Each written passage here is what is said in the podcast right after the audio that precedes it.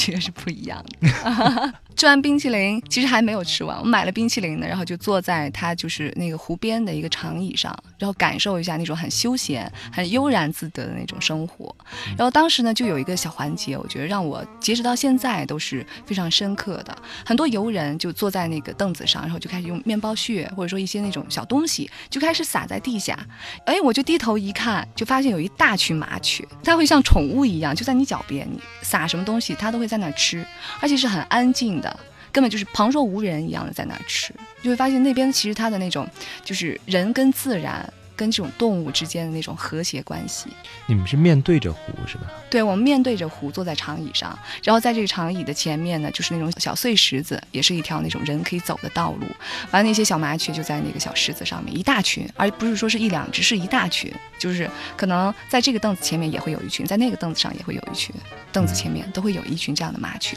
背后呢？嗯，背后好像是一个花园那样的，也有山，也有山，因为它周围都是山嘛。嗯啊，然后还有很多那种，就是它用来做美化啊、绿化的一些非常漂亮的一些花草啊，这样的，很好，对那种感觉。哎，我觉得真的是哈，嗯如果是没有这样的意境的话，嗯就不会出来格林童话。